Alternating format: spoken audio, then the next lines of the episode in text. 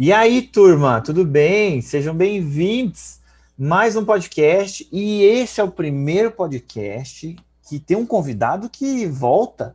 Olha só, é o primeiro, primeiro repeteco. E havia de ser Alan Benatti, porque eu e Alan a gente tem uma paixão, né? A gente tem uma parada, uma química. A, a, gente, é, a gente é hétero, né? Mas quando a gente se encontra, a gente quase não é, né? Tem uma, tem uma vibe irmão, uma vibe é, é muito, muito amor, muito amor. E o que acontece? O Alan Benatti, para você que não conhece, ele é um baita ator, um baita artista, uma pessoa que eu admiro demais, um cara muito querido, irmão, parceiro. Hoje, simplesmente, ele faz parte de um dos projetos que tem maior prestígio no mundo e no Brasil, com certeza. Ele vai falar melhor sobre isso, Doutores da Alegria. É, é, ele também faz parte do Palhaço Sem Fronteiras, que também vamos falar um pouco sobre isso. E você já deve ter visto ele no Improvável, você já viu ele naquela bosta daquele programa do Marco Luque que ele fez lá, Uma Formiga, é, você já viu ele é, em várias paradas aí. E se você me acompanha, você já viu ele com certeza, porque eu e a Ala, a gente faz muitas coisas juntas e ele é um dos professores do Espaço da Comédia desde sempre, desde o começo do, do projeto do Espaço, ele estava lá e nós estamos juntos é, no curso A Jornada de Improviso e ele vai estar tá dando também um módulo de palhaço no curso Comédias, que é um mega curso que a gente vai ter aí, está tendo esse ano, é, onde você vai estudar comédia por vários pontos de vista, né? Você vai estudar improvisação com Edson Doavi, palhaço com Alan Benatti, comédia dell'arte com Mauro Zanata, sketches, né? É, tipo Porta dos Fundos com Carol Zócoli e comédia stand-up comigo. Seja bem-vindo novamente ao podcast, Alô Benatti. É Fábio Lins!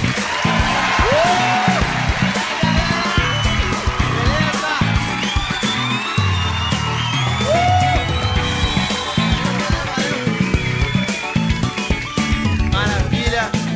Podcast do Fábio Lins. Ah, muito obrigado, Fábio Lins, pelo convite mais uma vez, o Repeteco. Sim, a gente tem esse frisson quando a gente se encontra. É, é, é, tesão por um monte de coisa, né? Tesão pela pessoa que você é, tesão pelo seu trabalho, esses tesões que a gente valoriza da vida, né? o pessoal, o Alan Benatti, ele, ele fez já, ele já fez meu curso de stand-up, sabia? Eu fiquei admirado, porque eu fazia curso com ele, na verdade, até fiz curso com você, lembra, mano, de máscara, de, de palhaço. E aí depois a gente foi virando amigo, fazendo coisas junto, e ele veio fazer o curso de stand-up. Eu queria que você falasse, se você lembra, é, o que, que você falou na roda, na primeira aula, com todo mundo ali, que eu pergunto para os alunos, né? E aí, o que vocês estão fazendo aqui? De onde vocês. Né? né? E aí, você lembra o que, que você falou? Lembro, lembro. A primeira coisa que eu falei, eu falei, eu odeio stand-up. Essa frase inicial no curso de stand-up. E era e verdade, todo mundo, era todo verdade. Mundo com aquele olhou assim, tipo, mano, quem é esse cara? Por que, que ele tá aqui? O que, que ele tá fazendo aqui, então, esse idiota?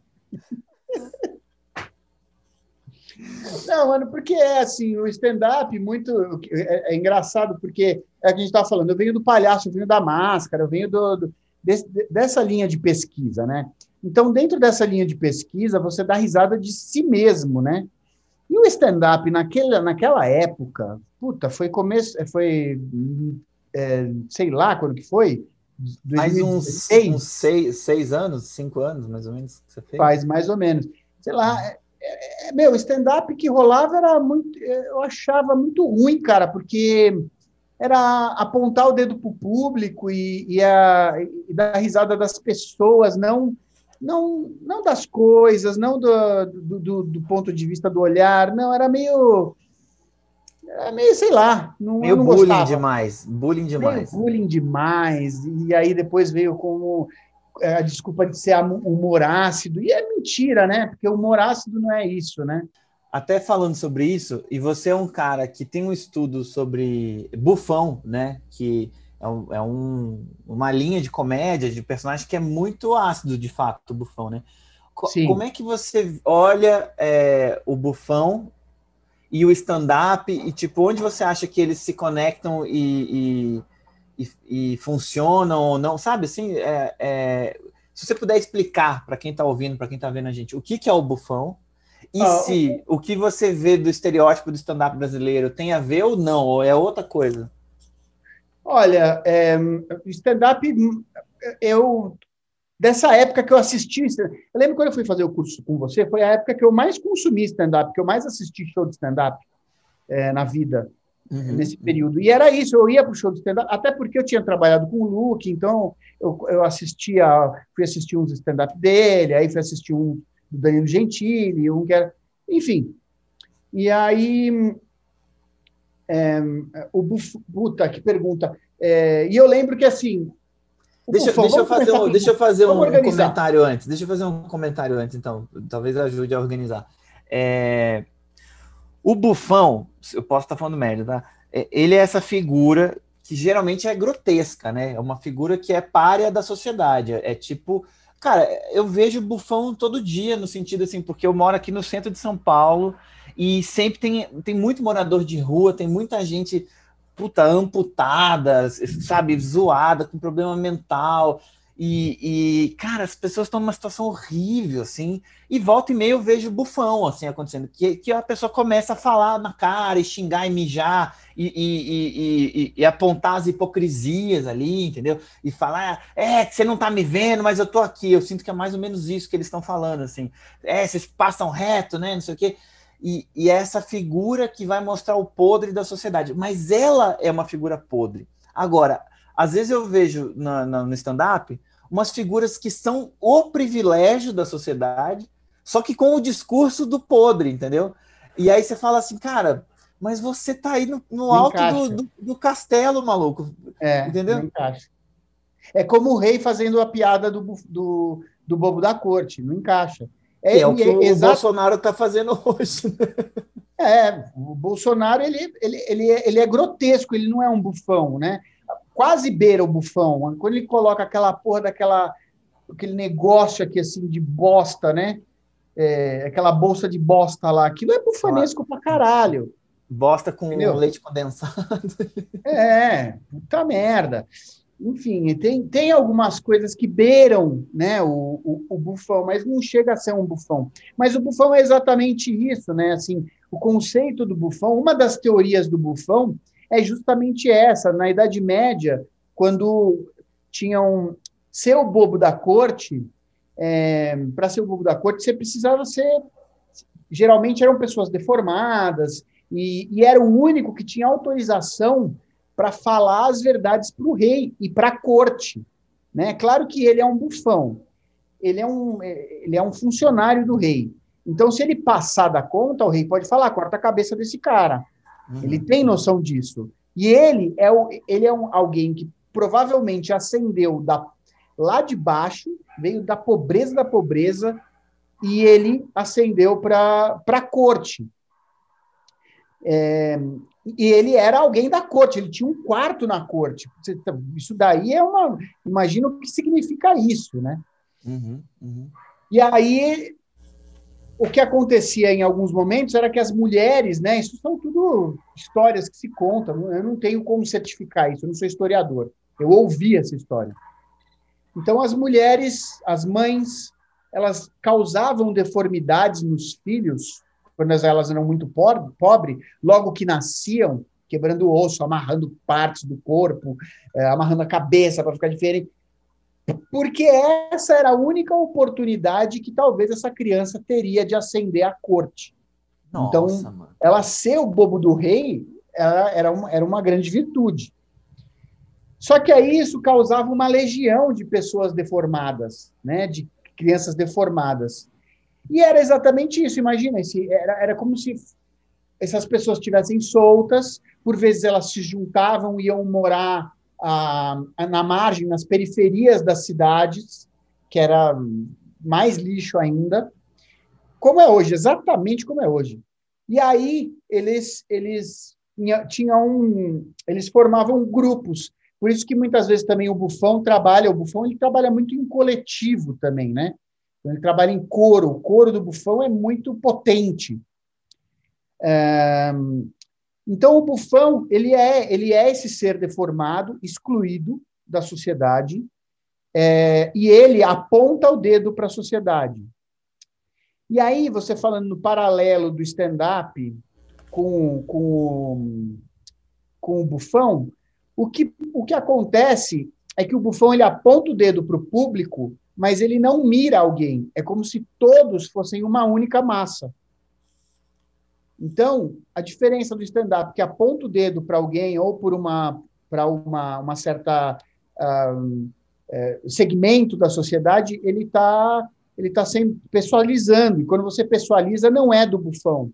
Hum. Ele ri, ele ri de você, mas é porque ele ri do seu coletivo, das pessoas que você faz parte. É, então, ele ri do, da, da manada, né? Ele ri, do... ele ri da manada, ele, ele ri do todo, ele ri da sociedade. É, e essa é a diferença, meu, muito crucial entre o palhaço e o bufão, né? O bufão ele ri de si, o palhaço ele ri de si mesmo. O bufão ele ri do, do outro, ele ri dali da frente. Uhum, então a uhum. piada dele está ali, é, ele é muito mais crítico, ele tem um potencial muito mais político, o bufão, né? Muito mais uhum. crítico. O palhaço também pode ter, não é que ele não possa ter. Ele tem, ele tem também, mas não é tão escancarado quanto o bufão. O bufão é completamente escancarado, porque ele pode verbalizar, ele pode falar, ele pode nominar, e o palhaço, geralmente, ele trabalha com essa crítica mais poética, né? Ele entra em um outro lugar, com metáforas. Então, é o pássaro que, se você for pensar... E ele cria, representa... e ele cria relação, né? O, o bufão, não sei se é uma figura que, que, que troca tanto, né? É... Ele precisa da relação. Ele precisa de uma relação. É, mas ele não precisa ter a relação com o público, mas ele precisa de uma relação. Pode ser na ah, cena. Tá. O bufão ele precisa. Uhum. Hierárquica, inclusive, de hum. preferência. Tá. Mano, é, eu tava pensando aqui que, que coisa, né, cara, sua carreira enquanto palhaço, né? É, porque, olha só, pessoal, uma coisa que eu não falei na introdução, te apresentando, é que o Alan também, ele é fundador, né? Um dos caras que, que, que ajudou ali, que esteve e criou junto o Jogando no Quintal, que é uma grande referência de grupo de palhaço e de improviso no Brasil, assim, em especial em São Paulo, né? Aí, cara, eu vejo, assim, o peso dessas três coisas, assim, né? Que, que é Jogando no Quintal, é, Palhaços Sem Fronteiras e Doutores da Alegria, cara. Esses, esses três movimentos aí você, você fez parte, faz parte, enfim, construiu. É... E, só que ainda assim são, é um movimento da palhaçaria, né? Que, puta, ela circula em ambientes muito, muito específicos, assim, né? Ela, o palhaço não, não é hoje uma figura que, por exemplo, está na internet, entendeu? É uma figura que parece que está sempre sendo colocada em ambientes mais infantilizados ou no circo, né? Ou sei lá, em outro lugar assim, né? Mas quando eu olho para esses três, são três lugares que inclusive não são necessariamente só para crianças, assim, né? São, são bem maduros, inclusive, sei lá, o Palhaço Sem Fronteiras tem todo um desafio. O Jogando no Quintal não era um espetáculo para criança, né? É... Parabéns primeiro, né, Alan Brandt, pelo, pelo ah, Obrigado, obrigado, Ravelin. Pô, é sensacional, cara, porque são referências muito fortes. Eu conheci o Alan, pessoal, é, eu só tô aqui babando o ovo dele mesmo, tá? Eu conheci o Alan. é, primeira vez que eu te vi, eu vi você em Curitiba, no Festival Teatro de Curitiba, é, fazendo um palhaço. Você, Márcio Balas e o Marco Gonçalves. Que Los Camaradas. Los Camaradas, Los Camaradas que é, era só vocês dois e o Marcão fazendo a música. E, cara, a praça lotada, lotada de gente bombando. E as pessoas, não, esse espetáculo tem que ir lá ver, porque o espetáculo é foda de rua. E, e aí, hoje, pensar na pandemia que a gente está vivendo, aquilo é, foi lindo, velho. Na praça, lotada, e vocês juntando curitibanos, juntando curitibanos, né? e os curitibanos se comunicando e eles próximos, e foi maravilhoso. para mim, eu era muito moleque, assim, quando eu vi. Eu acho que eu nem fazia stand-up ainda. É, é, quando eu vi, eu devia ter, sei lá, 16 anos é, por aí. É, é, e foi um puto espetáculo de rua que me impressionou demais, demais, demais, demais.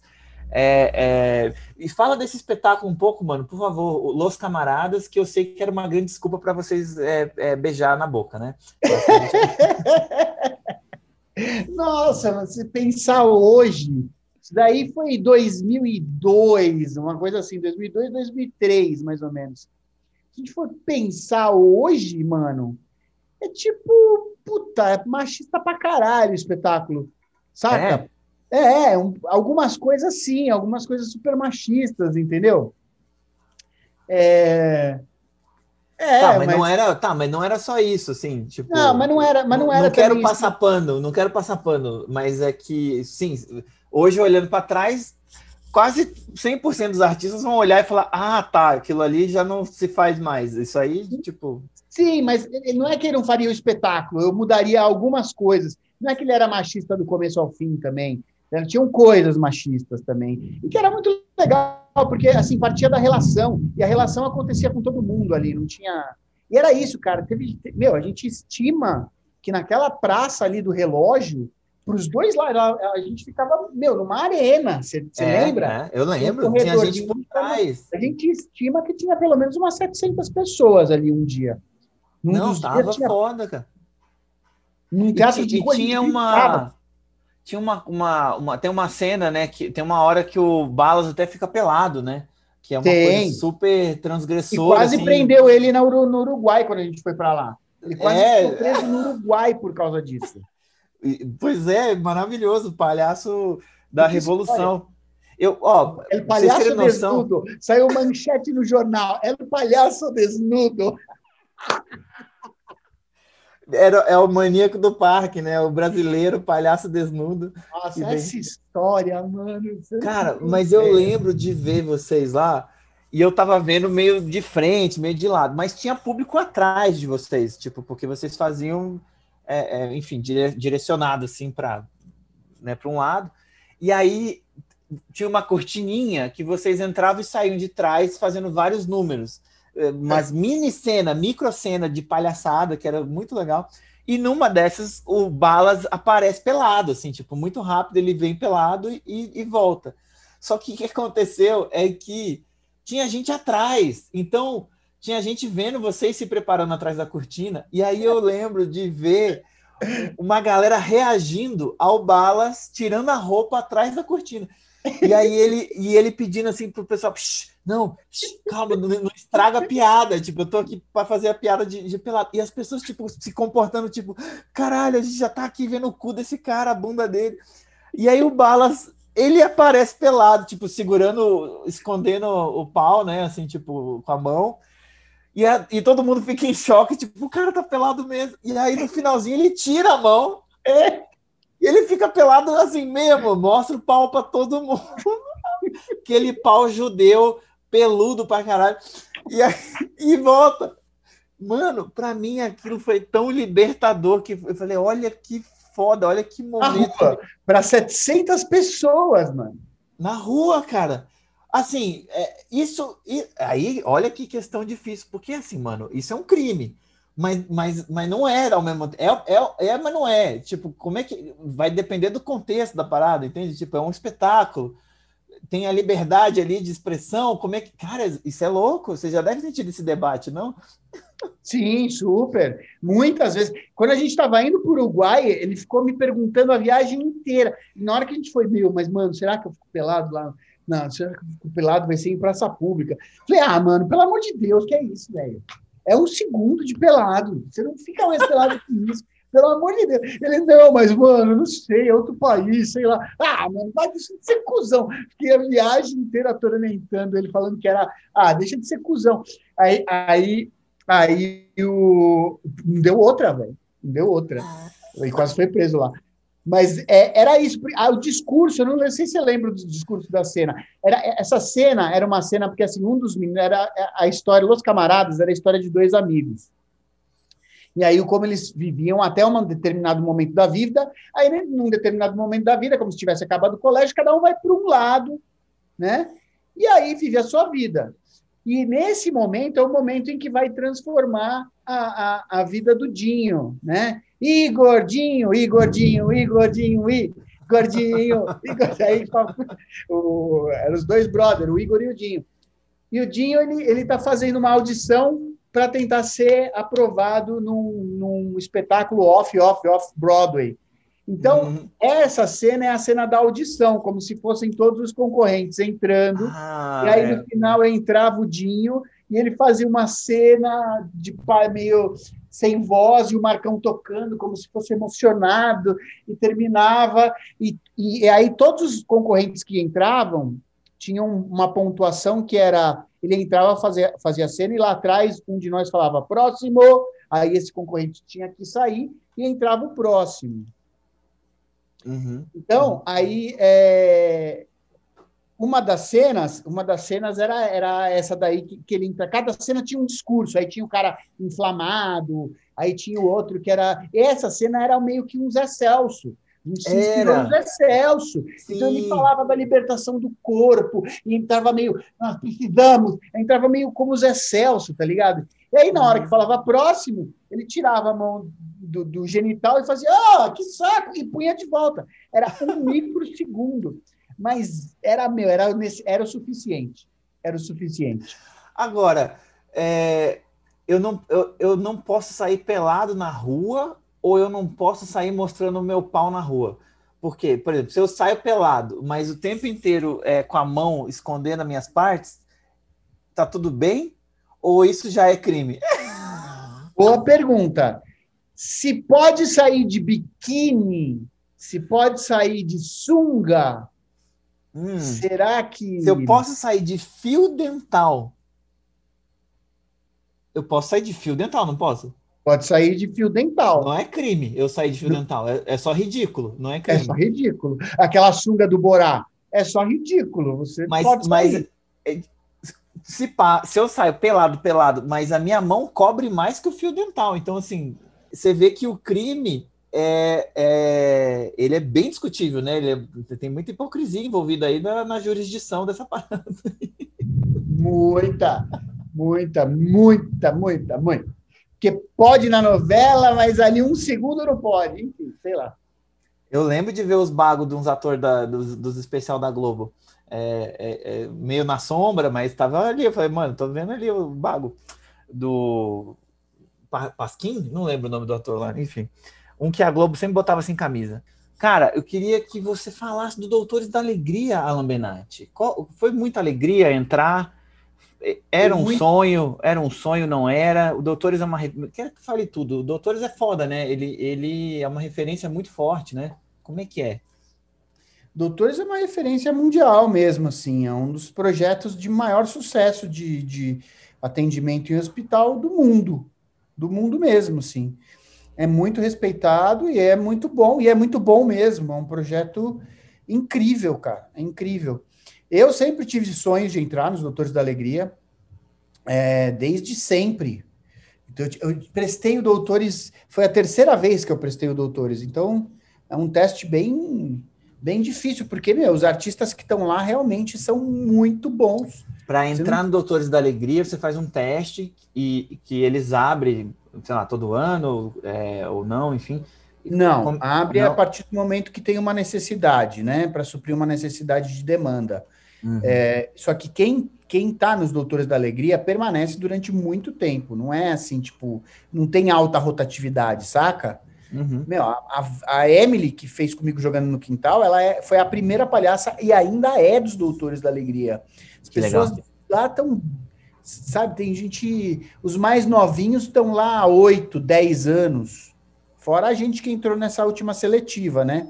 Mas uhum. fazia uns 5 anos que não tinha um, processo seletivo, seis, sei lá, uns 7 anos que não tinha um processo seletivo. Nossa, velho. Então, é, nesse último que abriu, é, imagino quantas pessoas não se inscreveram, mano. Foram 300 pessoas, se eu não me engano, que se inscreveram uhum. para passar 5. Acabou passando 6. Caraca, velho, que loucura. E como é o teste? Ele é um teste, ele tem três fases. A primeira é currículo, você manda o currículo com uma carta de interesse, e aí você passa ou não, aí já reduz bastante. É, aí fica, acho que, fica umas 40 pessoas só. Uhum. E aí, dessas 40 pessoas, tem um, um teste de, um, que na verdade é uma vivência de dois dias, né? Um, e aí o, o, diretor artístico, que é o Ronaldo Guiar, ele estava, a Luciana Viacava estava junto também e a Vera Butti também. Então eles é, fizeram jogos e exercícios durante dois dias numa sala de ensaio, que foi na Crisantem, é, com todo mundo passando, e foi muito divertido. Primeiro que foi muito divertido, é muito divertido, porque já são uns puta artista legal, entendeu? Uhum.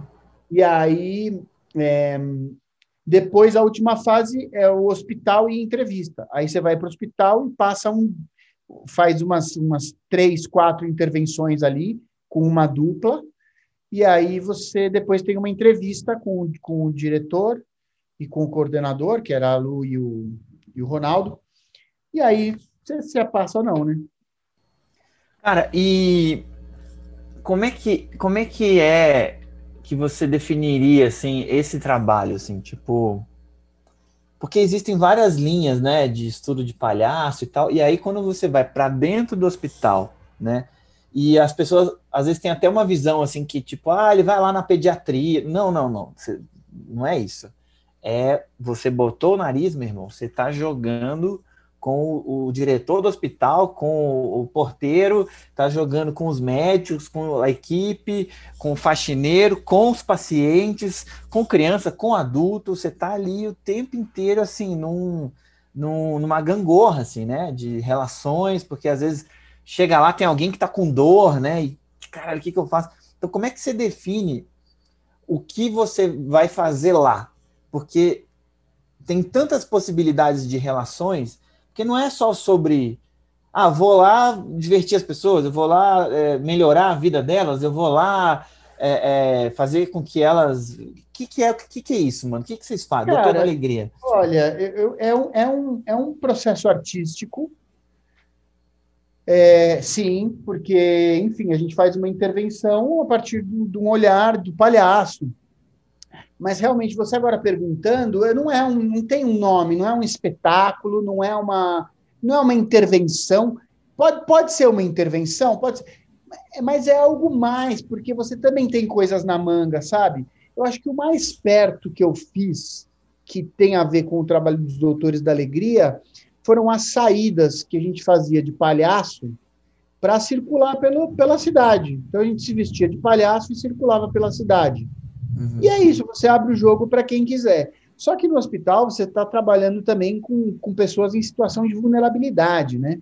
Então elas estão frágeis. Então você, obviamente, você tem o conhecimento sobre isso e algumas vezes tem algumas coisas pesadas nas quais você, né? Você tem que tomar um cuidado. Então tem tem violência familiar, tem criança que não tem pai, tem criança que não tem mãe. Então você tem você tem que estar tá ligado que, né? Então, esse, virtualmente mesmo, atendi um, um, uma menina que ela, a mãe tinha falecido, ela era o pai, né? Então, imagina, você entra num quarto, tem uma coisa bem louca dentro do hospital, né, que a gente tem discutido muito dentro dos Doutores da Alegria, como o próprio o, o meio se revela como o, o machismo estrutural da gente. Porque quem está lá, geralmente, com a criança, é a mãe, nunca é o pai, sempre a mãe abdica e ela muitas vezes já teve muitos relatos de mães que são largadas pelos pais porque estão no hospital muito tempo e aí o cara fala ah mas você só pensa nele você não vem para casa não vem para casa. Tipo, ainda cobra. Então tem situações que você fala cara é para a gente pensar. Então eu aprendo muito dentro desse lugar também como artista e como pessoa então eu acho que, puta, é, é, não tem assim uma, uma descrição, ele não tem um enquadramento. Meu, Doutores da Alegria é o Doutores da Alegria, assim, é, é esse trabalho artístico dentro do hospital, onde a gente leva o que a gente pode levar e recebe tudo que a gente conseguir receber, né? Porque é um trabalho bem intenso. Sim, né, e é uma essa busca de ah, é isso, né? De, de, de, criar uma boa relação né, com as pessoas, de criar uma alegria, né? Se possível, criar um momento de. de um momento lúdico, né? É, é, porque a gente está com muita falta, eu acho, né, mano, de subjetividade, né? Me parece assim que a gente está vivendo numa, numa época que falta muito, assim, cara. As pessoas ai, terem subjetividade, conseguir olhar para dentro e, e, se expressar, e, né, ter alguma alguma questão mais lúdica, assim, mesmo o entretenimento tá muito duro, assim, tá muito ou ele vai para um lado tipo Disney, né? Assim, meu Deus, tudo é incrível, maravilhoso, e Frozen, e Toy Story, não sei o quê. Ou às vezes é um Big Brother, né? Que é uma coisa assim muito dura e seca, e é isso aí, é o, é o, é o documentário, é o negócio meio, sabe assim, tipo. E às vezes um, um, um encontro bom com um palhaço, ele tá no, no meio do caminho ali, né? Ele tá num lugar meio assim, ó, oh, cara, eu, eu sou diferente de você, mas não sou tão diferente de você, mas eu tô aqui brincando de fazer poesia, né? Vamos, vamos lembrar como é que é brincar, né? Jogar. Você é adulto, mas você pode brincar, caraca. Né? Tipo, isso eu acho foda do, do, do jogo do palhaço, assim, que é principalmente para adulto, que é tipo assim, lembrar que, olha só, ser adulto não é só você botar gravata, trabalhar, pagar conta e tomar cerveja e achar que futebol é o único entretenimento que tem no universo. Você pode brincar, maluco. Você pode. Ó. Oh. É. Essa, né, Fábio? Falhou, falhou seu áudio, mano. Você pode repetir? Essa, essa perda das coisas não é culpa nossa. Né? Isso, isso vão colocando dentro da gente. A gente vai se endurecendo porque você precisa ser o melhor, você precisa estar dentro de uma sociedade competitiva, você tem que acertar, acertar, acertar. E o palhaço trabalha com o erro, né? Ele trabalha a partir do erro. Então, você, é, a primeira coisa é você perceber que o erro ele pode ser divertido, ele, ele vai te trazer coisas, né? Então, é, é, é muito legal isso tudo que você está falando, quando a gente percebe algumas vezes em rupturas que a gente consegue fazer dentro do hospital. Uma vez eu atendi uma menina, uma pré uma adolescente, entrando na adolescência, comecinho da adolescência. E ela é o momento principal em que a gente é, entra nesse lugar de querer ser adulto, e aí para a gente tem essa representatividade do adulto e essa competitividade. Então, quando a gente começou a entrar e atender essa, essa adolescente no quarto, ela não olhava para a gente, ela ficava no celular e não tinha jeito, por mais que a gente tentasse tocar alguma coisa dentro dela, não havia como. E aí a gente vai começando a, a, a conseguir algumas falhas na matriz ali dela, podemos dizer assim. Então, aí um dia eu perguntei, só fica nesse celular. O que, é que você gosta tanto de ver aí no seu YouTube aí? O que, é que você gosta de ver no seu YouTube? Eu já ia lançar um, ó, assiste improvável aí que você vai me ver, que quem sabe, né, eu consigo catar ela para um outro lugar ali, né? E ela fala, ah, é, também tenho essa possibilidade. E aí ela, ela, ela falou, ah, eu vejo clipe, vejo clipe de música. Ah, bom, puf, já agarramos alguma coisa. Ela responde, primeiro, primeira vez que ela respondeu alguma coisa para gente. Então, pega isso que é tesouro, né? E aí, a partir daí, a gente começou a jogar, eu e o meu parceiro, que era o Cavaco, a gente começou a jogar com, ah, então vamos fazer um show aqui, gosta também de música do Roberto Carlos, não sei o quê. E aí, ela, você percebia que ali alguma coisa estava invadindo. Antes de sair nesse dia, eu perguntei, qual que é a sua banda preferida? Aí ela falou, BTS. Eu não tinha a menor ideia do que era BTS, mano. Aí eu falei, eu comecei a BTS, BTS, batida da bunda. Eu saí falando, é batida da bunda? É batida da bunda? batida da bunda? Aí ela, ela riu, né? E eu fiquei a semana inteira procurando essa porra de BTS e eu estava escrevendo BTS, beat de batida e S de bunda. Não achei bosta nenhuma. Eu, aí o Cavaco conseguiu achar que era a banda coreana, não sei das quantas. E aí a gente começou a fazer o quê? A gente preparava uma música, ele, ele preparava no cavaquinho, que era um refrão. E eu pegava a coreografia do refrão do BTS. Então a gente ensaiava antes de chegar lá no hospital. No hospital a gente ensaiava junto. E aí, antes de entrar para as visitas, e aí a gente começou a fazer para ela essas coisas e cantar as musiquinhas.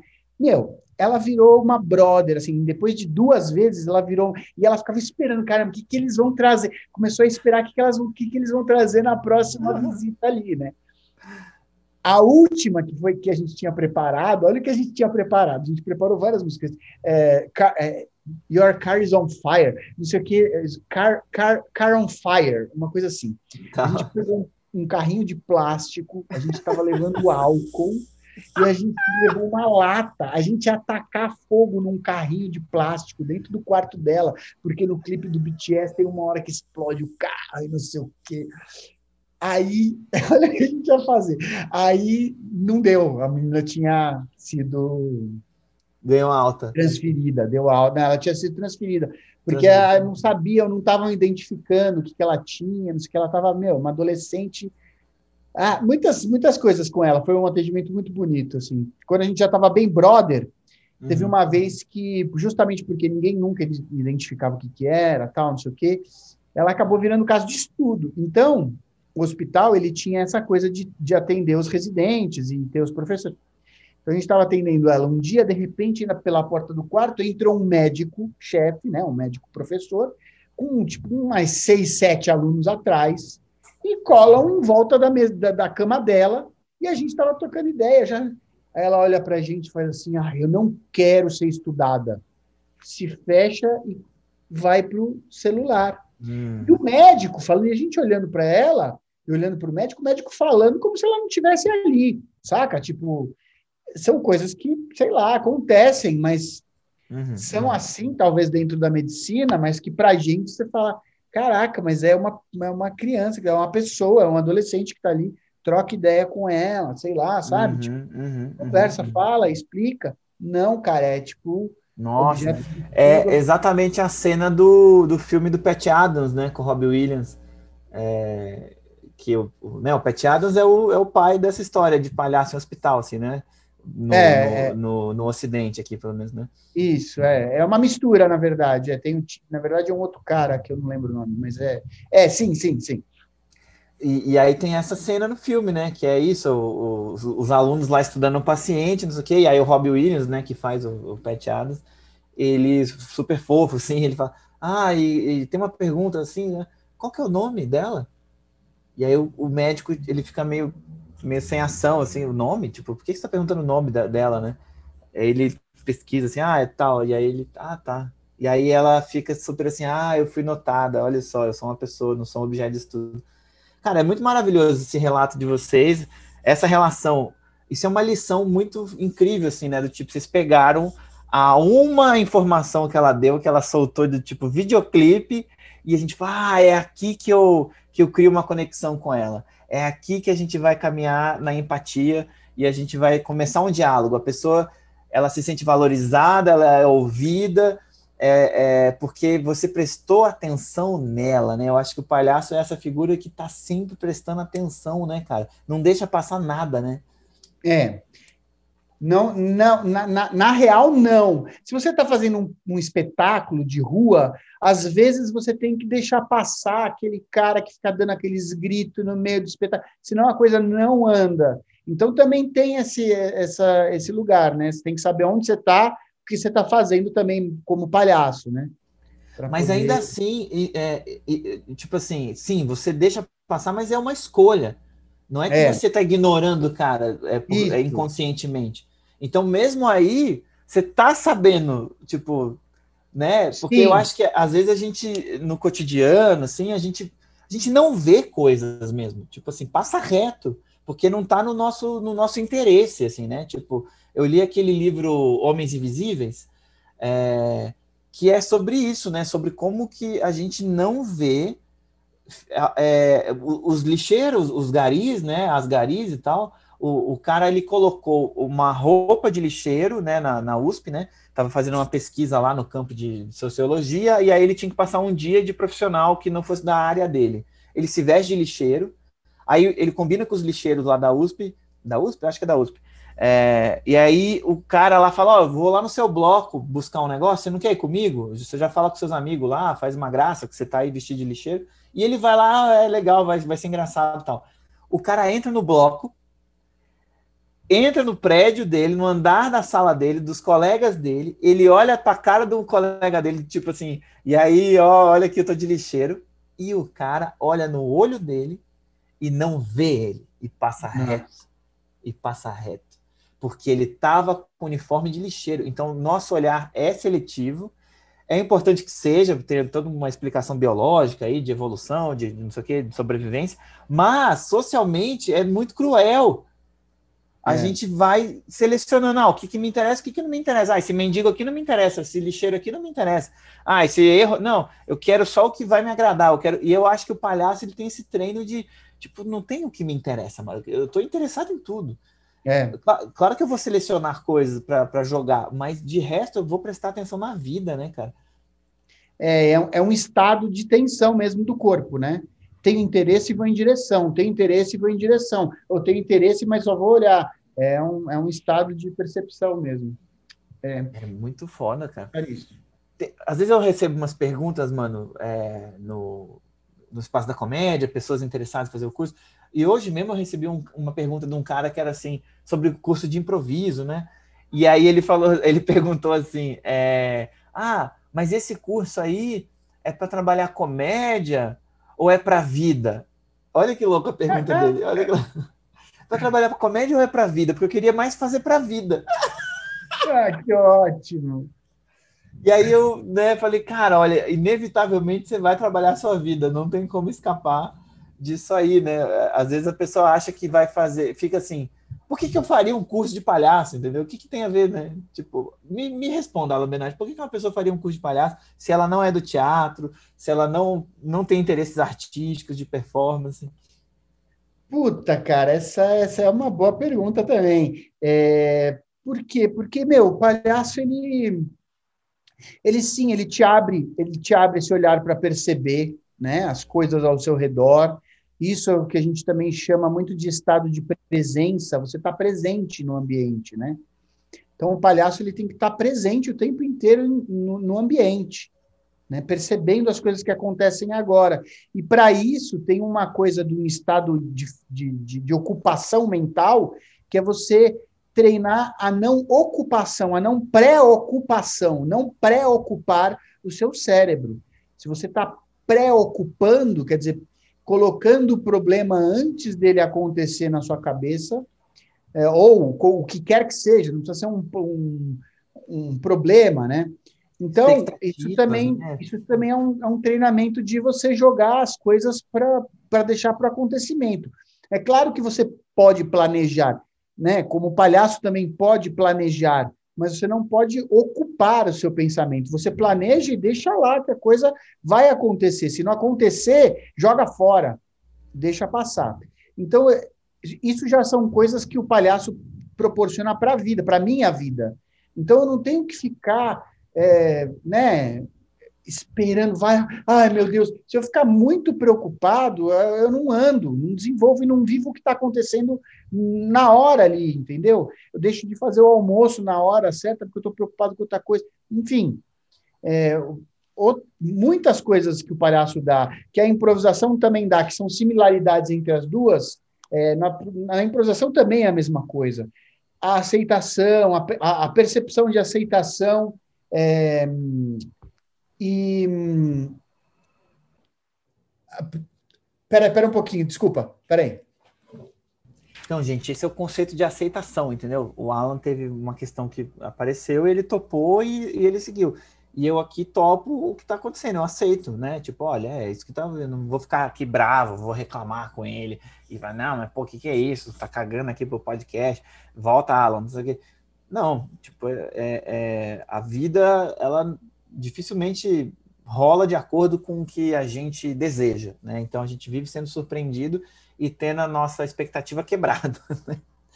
E, e aí, no trabalho de improvisação e no trabalho de palhaço, é, você acaba olhando para isso, para essa, essa questão de tipo, olha só, eu vou, em vez de reclamar e me fechar, eu vou aceitar, né? Tipo, ah, é uma coisa que eu não gostei, mas independente de eu gostar ou não, ela está aí, ela está acontecendo. Então, isso é, tem a ver com aceitação.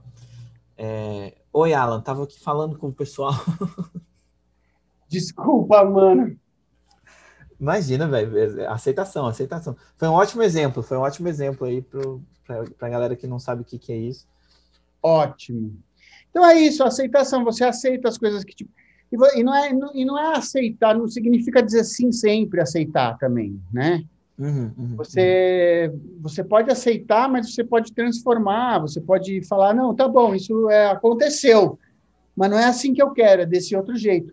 Então, o entendimento da aceitação te dá essa possibilidade também, ao invés de só bloquear o acontecimento. Então, você transforma o acontecimento.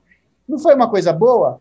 Se eu falar, se eu fingir que não aconteceu, não é bom Não é bom fingir que não aconteceu. Então, você e aí que... é interessante isso que você está falando, porque a gente vive numa era de negacionismo, né, velho? E tem muito a ver com isso, né?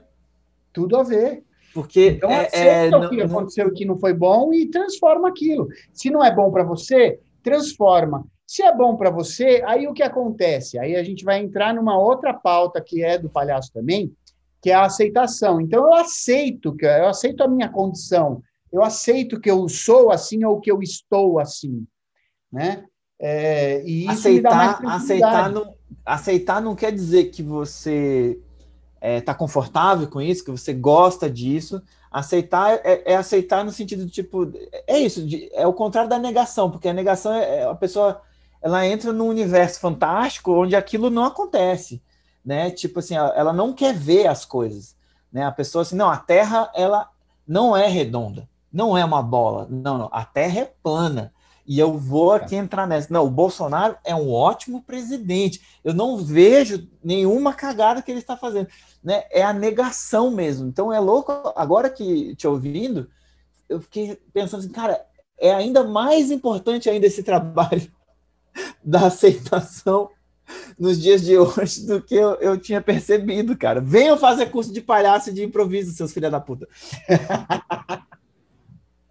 É, venham fazer esses cursos, que vocês vão ver as coisas e vocês vão. Eu entrar em crise. Cuidado, porque entra em crise. Entra mesmo. Mas a crise é boa, porque você fica aí negando que não tem crise e vai se afundando. O, a, casa, a casa pegando fogo. Já viu aquele meme do cachorro? A casa pegando fogo e o cachorrinho tomando café lá na sala. é isso, é isso, cara. É isso. Finge que não vê. Finge que não vê. E é isso. E tem muita coisa do que você falou. Ah, a gente faz a seleção. Tem coisa que a gente finge que não vê também. E a gente está tá achando que não está vendo. Fala assim, ah, não vou nem ver. Ah, não quero nem ver. Você também seleciona. Essas são é, as piores seleções é, as que é, você não vê de fato, você não viu, você não sabe que viu. As piores são as que você vê e não quer ver, e finge que não viu. Essas são as terríveis. Cara, olha que louco você tá falando isso, né? Porque eu, eu tenho uma coisa que veio por causa de improvisação, assim, veio por causa de improvisação, de treino de palhaço, de teatro e tal, estudando com o Mauro, né, lá no começo em Curitiba e tal. E que é o seguinte, velho, eu quando tem pedinte né, vem alguém pedir uma comida, um dinheiro, não sei o quê, é, é muito louco, porque vai do dia, vai do. Às vezes eu ajudo, às vezes eu não ajudo. Mas eu não ignoro, velho. Eu não passo batido. Eu olho e falo, não, velho, não vou te dar. Tipo assim, não é com maldade, não é com crueldade. Às vezes eu dou, às vezes eu não dou. Mas quando eu não dou, eu olho e falo, cara, não vou te dar. E não falo, ah, não tenho, é, não tô sem aqui, não sei o quê. Não, não, é tipo assim, cara, eu não vou te dar porque eu não quero te dar, velho. É isso. E é duro, é meio foda, mas eu tô, tô, tô olhando o seu. E aí é louco, porque os caras, geralmente, e eles olham e eles, e eles sacam, assim, tipo, a sinceridade da parada. E eles já param de insistir e eles veem que não é uma mentira que eu tô inventando. Ah, não, tô sem aqui. Ai, amigo, ah, só tô com cartão. Não, não, é tipo assim, ó, cara, hoje não vou te dar. Só que é meio, é meio louco isso, porque eu saquei que eu comecei a fazer isso quando eu comecei a fazer curso de improvisação. Que era tipo, mano, olha para as pessoas no olho, se relaciona de verdade, joga com ela, tipo, e, e, e eu não sei porquê, mas eu queria colocar isso aqui. É... e lá, lá se vai o Alan Benatti novamente e ele volta. Aqui, aqui, aqui ligaram o chuveiro, aqui o Gael vai passar, eu já. já é, é isso, e assim. De... Ah, mano, palhaço transformou minha vida, então, assim, eu acho que. Que é legal, porque é uma possibilidade da pessoa transformar a vida dela também. É, fazer isso daí. Independente se vai continuar ou não, é um. É, é bem. É bem transformador mesmo. Eu é, acho. É, né, mano? Sim queria falar sobre o, o Palhaço Sem Fronteira, cara. Palhaços Sem Fronteira. É... E aí? O que, que você me diz? Você tem uma história para contar? Cara, Palhaços Sem Fronteiras é um puta projeto incrível que no Brasil está crescendo bastante. Existe no mundo inteiro, quer dizer, existe em muitos países do mundo, eu não sei ao certo agora quantos são, mas começou na Espanha, junto com a ideia dos médicos sem fronteiras ali, né? Com aquela mesma ideia, só que palhaços sem fronteiras. É, muitas vezes, inclusive, trabalham juntos, né? Os médicos e os palhaços sem fronteiras. Para quem não a... sabe o que é, nenhum nem outro, o que, que é isso? Palhaços Sem Fronteiras começou como uma instituição que ia para atender é, crianças né, é, refugiadas ou que estejam em situação de guerra ou alguma coisa assim. Então, meu, tem muita que vai para o meio de conflito, assim. Tem expedições que vão para o meio de conflitos de guerra mesmo, como os Médicos Sem Fronteiras. Uhum. Então, nessa de extrema vulnerabilidade. Uhum. Além de também lugares que tiveram desastres naturais ou coisas do tipo. Ah, e aí, no Brasil, existe já faz uns anos. Ah, é, eu fui numa expedição para El Salvador em 2017, uhum. foi antes de eu entrar nos doutores. Em 2016, 2016, desculpa, 2016 foi o ano que o Gael nasceu. Fui para uma expedição, a primeira expedição que dos, dos Palhaços Sem Fronteiras Brasil para El Salvador. Era um sonho, né? Eu já conhecia os fundadores, o Arthur e a Aline, é, que são pessoas fantásticas, e eles estão agora crescendo muito no Brasil e com uns projetos muito lindos, assim. É, eles fazem atendimentos hoje em dia, fizeram já em, em quilombos, é, foram lá para para a região que teve aquele um, do, do Rio Doce, quando teve Mariana. a. Hã? Mariana? Mariana, foram para essa região depois do, do acidente, do, né? Do, de tudo. Do crime da Vale. Do crime da Vale. Então, é, é uma instituição que no seu, na sua pauta não se diz política, ela tem que ser apolítica, não levanta bandeiras, mas a ação é completamente política, dentro de tudo que se pode pensar. Então, eles têm um alto rigor com, com relação a, a, a, ao pensamento mesmo ideológico dos, dos participantes, e não só isso, né? Eles têm uma estrutura, a organização a organização como um todo cada vez mais tem uma estrutura de muita competência em relação a essa desestruturação de todos os âmbitos de preconceito, de machismo, de tudo assim. Então, é, eles têm é, é, é, muito bonito e agora ele está passando por um processo de formação os artistas dos Palhaços Sem Fronteiras com o Ministério Público do Trabalho. Então, estamos falando sobre tráfico de pessoas, é, machismo, racismo, ações antirracistas. Então, um processo de formação que vem desde o ano passado muito intenso e muito bonito, assim. Incrível, Eu, cara. Vocês, é, é, a ideia é que vocês, assim, vocês vão para esses espaços que estão devastados, destruídos, estão com uma questão muito séria, e vão dar uma, uma acolhida nessas pessoas, né? É isso, tipo, é meio que assim, ó, a gente veio aqui para dar carinho, para falar, ó, é, fudeu, e, mas vocês não estão sozinhos. Eu sinto que é meio isso, assim. Sim, é para levar alegria para um, para onde falta até esperança, onde já uhum. até a esperança morreu. E quem sabe levar um pouco disso também, né? Não é só isso, né? Uhum. Que a alegria também pode trazer essas coisas, mudar em outros lugares. É, mas é, é isso. Eu atualmente tenho conseguido fazer algumas formações, mas eu não estou tão dentro do projeto dos Palhaços Sem Fronteiras, assim, hoje em dia, né? Mas você teve é, essa experiência em El Salvador, né? Eu tive essa experiência internacional em Salvador, que, cara, é muito louco. Você fala, ah, é El Salvador, é aqui, né, do lado. Mas, cara, é um país pequenininho e que, mano, tem uma coisa lá muito louca que são as pandilhas. A ONU classifica como ah, zona de guerra El Salvador, porque as pandilhas elas têm um conflito interno de dominação territorial mesmo. Então, ela é, são é como se fossem máfias. É máfia, são duas, duas, três máfias. Hoje em dia são três que tomam conta do país inteiro qualquer coisa que você faça lá, você tem que pagar para esses caras, tem que pagar.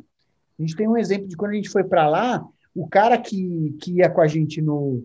O, o, psicólogo, não era psicólogo, arte educador que ia com a gente no ônibus, levava a gente para as regiões, ele falava assim: a minha mãe ela vende pão, ela faz pão, coloca os pães no cesto na cabeça e sai na rua vendendo pão. Ela tem que pagar 8 dólares por mês para pandilha para poder fazer o trabalho dela. Se ela não pagar, ela não faz. Os caras então, raspam uma ideia, o, o país inteiro. É o país inteiro. Você não abre. Passava na frente de loja, cara, assim, gente armada de metralhadora, segurança particular, armado de metralhadora na porta do estabelecimento, é da pandilha, não é que é um segurança. Não. É tipo, então, o cara fala, olha, então, esse é cara, cara ele pagava por uma pandilha, e aí essa outra pandilha entrou e tomou esse território dele. E agora ele está pagando para outra pandilha. Então esse cara Nossa. tem que ficar na porta para se a outra quiser vir tomar o espaço de volta, não, ou vier cobrar, já esse, não, não vem mais porque agora o dono é essa. A gente ia num lugar e aí é, esse lugar ele era dominado por uma pandilha. O cara falava assim, olha, vocês estão entrando aqui porque vocês já sabem que vocês vão vir e porque vocês não são salvadorenhos. Porque qualquer salvadorenho que entre lá sem alguma explicação, ele é morto, ele não sai de lá. Porque o que, que, você está fazendo? Mas você pegou um caminho errado. Você é salvadorenho e virou numa curva errada. Se você entrou num espaço de uma pandilha que, que não sabia que você ia para lá, você é espião. Você, eles vão te passar, eles vão te queimar. Então Nossa, a coisa lá é violenta e é forte, forte. Caralho, velho. É o Salvador. É... E é dólar. É dólar a moeda, é dólar americano. Então eles Nossa. não têm uma moeda local, é super desvalorizado. É tipo miserável, cara, é miserável o negócio. Uhum. É, é um discrepante, é muito discrepante. Gente com muito, muito dinheiro, e mais a maioria é muita pobreza. Muita pobreza. Mano, que foda. E, e aí é o governo que deve ter o imposto do governo, aí tem o imposto das pandilhas, e aí é dólar. Que vida é, dura, hein, mano? Que vida dura, velho. E, na verdade, tem governo pandilheiro também, né? Fora ah, isso. mas se a gente tem o nosso miliciano aí. É, exatamente. exatamente. É moda, é moda é, do, do, momento aí, do, do, do, internacional, né? A gente tá na moda. Ô, pessoal, eu falei aqui com Alan Benatti, senhoras e senhores. Esse cara incrível que contou histórias sensacionais. Mano, obrigado, velho. Obrigado pelo, pelo seu tempo aí mais uma vez. Tô com muita saudade de você, velho, da gente se, se, se, se, tocar, né? Se, se, é. se conversar, né? é, trocar baba. É, não de boca a boca, você entendeu? Não, não, a gente, vai, a, gente vai, a gente vai acabar fazendo organicamente isso aí. Daqui a um Calma, calma. É, acompanhe o Alan Benatti, pessoal. E, e, você aí que quer fazer um curso, venha fazer o Comédias é um curso muito legal. O Alan vai dar um, um módulo do curso de palhaço, sábados, é, das 10 a 1, pelo Zoom, é online. Você pode fazer onde você estiver, em qualquer parte do universo, tendo Wi-Fi, é nós. E é um curso que compõe. É, é, é, um módulo que ele vai dar de palhaço que compõe o curso completo, que é um curso de cinco módulos, onde o primeiro módulo é improvisação com Edson do Avi, segundo módulo, palhaço com Alan, terceiro, comédia de elástico com Mauro Zanata, que tem um episódio aqui do podcast conversando com ele, tá bem legal, que vocês vão querer ouvir. Carol Zócoli, tem um episódio com Carol Zócoli aqui no podcast também, que vocês podem ouvir. E no final, stand-up, que tem eu aqui o tempo inteiro, que vocês podem ouvir, né? Algum recado aí, mano? Sei lá, você quer. É, faça os cursos do Fábio Lins, do Espaço da Comédia.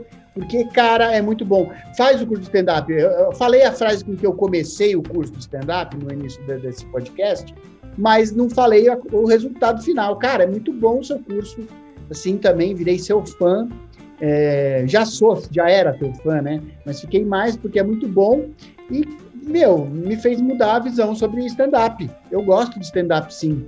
É, mas eu gosto de stand-up, desse stand-up do bufão que critica uma sociedade, não aponta o dedo para uma, uma classe ou um, um tipo ou, um, ou, uma pessoa em particular. Uhum. Isso eu não gosto. Ah, vou te falar que é difícil eu gostar também, viu? já fiquei sabendo de história de gente que saiu chorando de show, mano, porque o comediante pegou uma pessoa ali da plateia para zoar e a pessoa saiu destruída, assim, emocionalmente, saiu chorando, e isso aconteceu mais de uma vez, assim, eu já ouvi mais de uma história de, de público sair assim, e, e aí o público todo se divertir, e o comediante se divertir em função da desgraça de uma pessoa da plateia. E aí você fala, que show é esse, né, maluco? Que show é, é esse? Exato. Enfim. Alan Benatti! Alan Benatti, senhoras e senhores, muito obrigado. Até a próxima. Até o próximo episódio. Tchau.